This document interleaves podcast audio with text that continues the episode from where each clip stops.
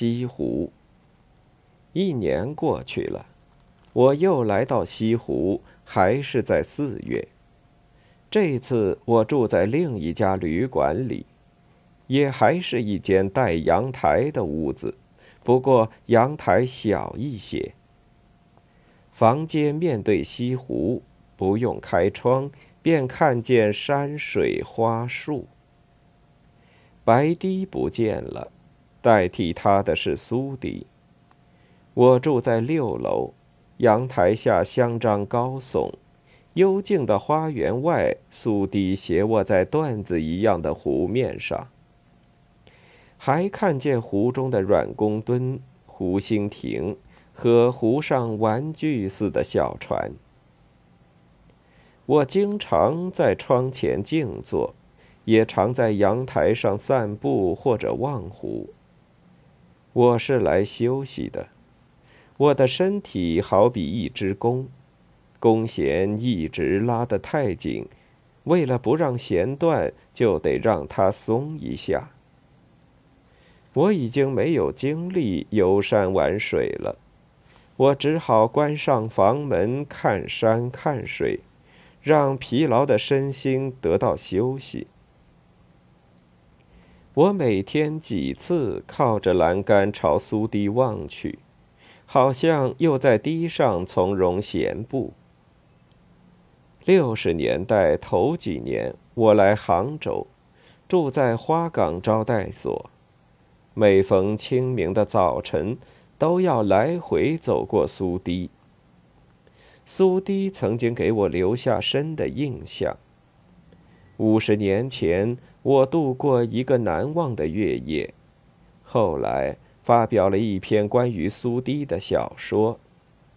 有时早饭后，我和女儿女婿到苏堤上消磨一段时间；更多的时候，我站在栏杆前，我的眼光慢慢的在绿树掩映的苏堤上来回移动。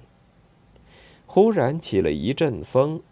樟树的香气吹到我的脸上，我再看前面明净的湖水，我觉得心上的尘埃仿佛也给吹走了似的。要是早晨雾大，站在阳台上，不但不见湖水，连苏堤也消失在浓雾中，茂密的绿树外，只有白茫茫的一片。很多人喜欢西湖，但是对于美丽的风景，个人有个人的看法。全国也有不少令人难忘的名胜古迹，我却偏爱西湖。我一九三零年十月第一次游西湖，可是十岁前我就知道一些关于西湖的事情，在幼小的脑子里。有一些神化了的人和事，同西湖的风景连在一起。越王坟就占着最高的地位。我读过的第一部小说就是《说岳全传》，我忘不了死者的亲友偷偷扫墓的情景。后来，我又在四川作家觉奴的长篇小说《松岗小史》中。读到主人公在西湖越王墓前纵身捉之了的文字，仿佛身历其境。再过了十几年，我第一次站在伟大死者的墓前，我觉得来到了十分熟悉的地方，连那些石像、铁像都是我看惯了的。以后我每次来西湖。都要到这座坟前徘徊一阵。有一天下午，我在附近山上找着了牛皋的墓，仿佛遇到多年未见的老朋友。于是，小说中气死金兀术的老将军，舞台上撕毁圣旨的老英雄，各种感人的形象一起涌上我的心头。人物、历史、风景。和我的感情融合在一起，活起来了，活在我的心里，而且一直活下去。我偏爱西湖，原因就在这里。岳飞、牛皋、于谦、张煌言、秋瑾，我看到的不是坟，不是鬼的化身。西湖是和这样的人、这样的精神结合在一起的。它不仅美丽，而且光辉。五十二年来，我到西湖不知多少次。我第一次来时是一个作家，今天还是作家，可见我的变化不大。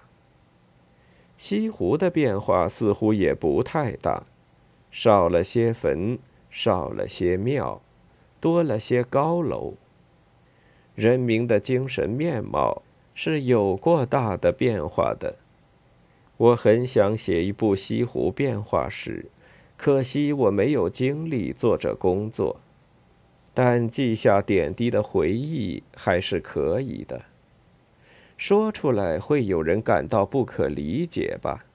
我对西湖的坟墓特别有兴趣，其实并不是对所有的墓，只是对那几位我所崇敬的伟大的爱国者的遗迹。有感情，有说不尽的敬爱之情。我经常到这些坟前寻求鼓舞和信心。有一个时期，我到处寻找秋瑾的风雨亭。她是我们民族中一位了不起的女英雄。即使人们忘记了她，她也会通过鲁迅小说中的形象流传万代。三十年代，我写短篇《苏堤》时，小说中还提到秋瑾墓。后来，连秋风秋雨愁煞人的风雨亭也不见了，换上了一座矮小的墓碑。以后，墓和碑又都消失了。我对着一片草坪深思苦想，等待着奇迹。现在奇迹出现了，孤山脚下立起了巾帼英雄的塑像，他的遗骨就埋在像的旁边，他终于在这里定居了。我在平凡的面貌上看到无穷的毅力，他拄着宝剑，沉静地望着湖水，他的确给湖山增添了光彩。有一个时期，我寻找过于谦的墓，却找到一个放酱缸的地方。当时正在岳王庙内长期举办花鸟鱼虫的展览，大殿上陈列着最引人注目的展品——绿毛龟。我和一位来西湖养病的朋友谈起，我对这种做法有意见。又想起三百多年前张煌言的诗句：“沧水先生抗清失败被捕后，给押送杭州，在杭州就义。他写了两首入伍陵，其中一首的前四句是：‘国王家破欲何之？西子湖头有我师。’”日月双悬于是墓，乾坤半壁岳家祠。我同朋友合作，借用了三四两句，将它们改成油盐酱醋于是木，花鸟虫鱼岳家祠。我们看见的就是这样。又过了若干年之后。今天我弟若干次来到西湖，于是墓的情况我不清楚。岳家祠给人捣毁之后，又重新修建起来。不仅坟前石像还是旧日模样，连堂堂大宰相也依然长跪在铁栏杆内。大殿内、岳坟前瞻仰的人络绎不绝，如同到了闹市。看来岳王坟是要同西子湖长存下去的了。四月二十八日。